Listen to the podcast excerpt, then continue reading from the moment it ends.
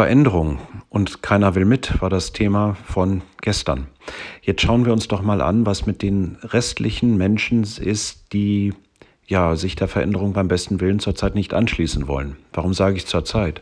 Weil es drei Gründe gibt, warum jemand in Veränderung nicht einsteigt.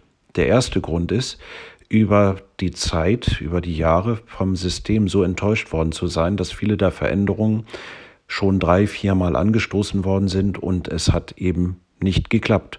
Die Dinge, die diese Menschen reingebracht haben, sind zum Scheitern verurteilt gewesen, bevor sie überhaupt angefangen wurden und man hat sie nicht gefragt.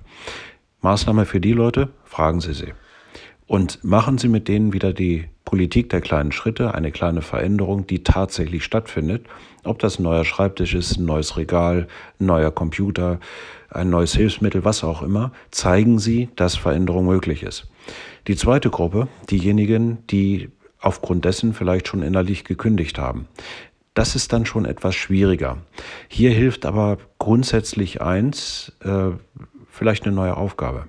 Eine neue Aufgabe, ein Projekt, ein Teil der Veränderung zu werden und die alte Aufgabe nicht mehr durchzuführen.